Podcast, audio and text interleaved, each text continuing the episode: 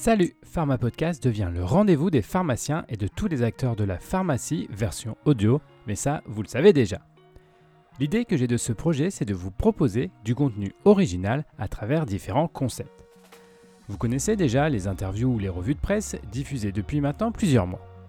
Je vais vous en donner encore plus et comme ça, vous serez obligé de vous abonner et mettre plein de commentaires sympas. Je vous propose un nouveau format de contenu afin d'aborder la casquette de manager du pharmacien. Car oui, quel que soit le mode d'exercice, le pharmacien se retrouve bien souvent propulsé à la tête d'une équipe. Pas facile alors d'appliquer les concepts du management sans faire de fausses notes. Je vous propose donc dans cette série de podcasts d'aborder les grandes thématiques autour du management en pharmacie. Si vous trouvez ce contenu sympa ou que le concept vous plaît et si en plus vous aimeriez qu'on travaille ensemble sur un projet, contactez-moi, je serai très heureux de vous accompagner.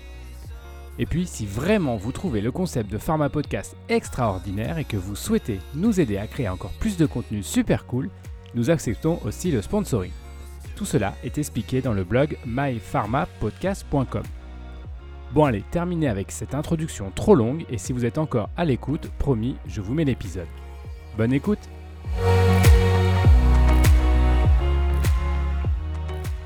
Les 4 erreurs à éviter pour le pharmacien manager.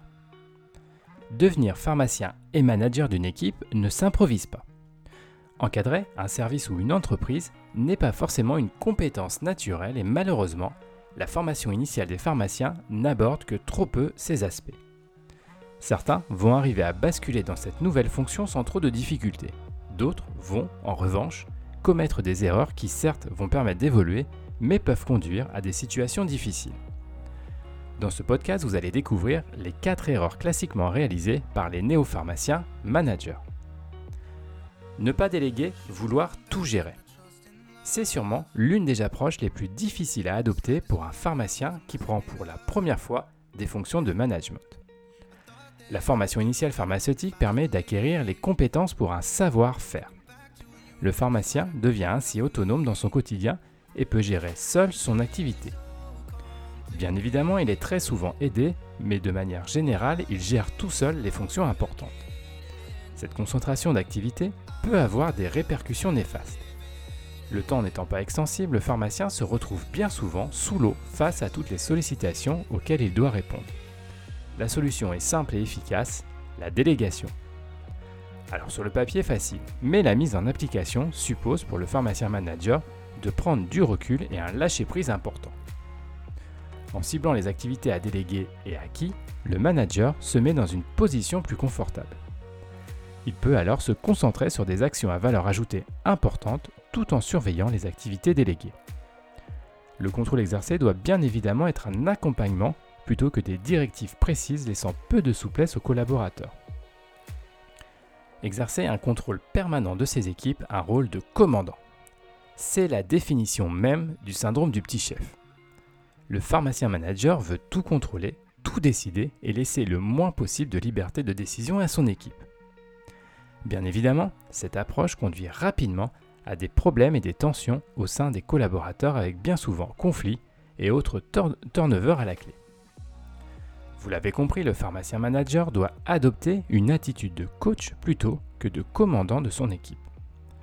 En laissant les rênes du quotidien à son équipe, le manager permet une réelle prise de conscience au sein de son unité. Accompagner ses équipes vers les objectifs fixés, apporter les moyens nécessaires à la réussite sont les attitudes gagnantes. Les collaborateurs ont besoin de liberté, de prise d'initiative dans leur quotidien. Lâcher prise et accompagner les projets permet bien souvent d'avoir de meilleurs résultats que si c'était soi-même aux commandes. Parler plus qu'écouter deux oreilles et une bouche, voilà comment on pourrait imaginer le fait d'absolument prioriser l'écoute par rapport à la parole. En management, le pharmacien doit adopter avec son équipe une approche d'écoute afin de laisser ses collaborateurs exprimer leurs arguments. La technique, consistant à définir les directives et à les faire appliquer sans dialogue, ne fonctionne pas. Bien évidemment, le pharmacien manager reste le capitaine du navire et doit définir le cap à suivre mais l'exécution des actions repose sur l'équipe qui par conséquent peut définir la stratégie. Cette posture d'entraîneur est capitale à mettre en place. c'est les personnes sur le terrain qui doivent atteindre les objectifs fixés, l'entraîneur définit juste la stratégie. Cette posture d'écoute active doit être la priorité lorsqu'un dialogue commence avec l'équipe. Même si des points ne conviennent pas, le manager doit autant que possible éviter d'exprimer directement son désaccord. Imposer sa façon de faire, savoir faire faire. La mauvaise posture est simple, imposer la façon de travailler à son équipe. Cette approche directive permet effectivement de s'assurer que les actions seront dirigées selon les objectifs fixés.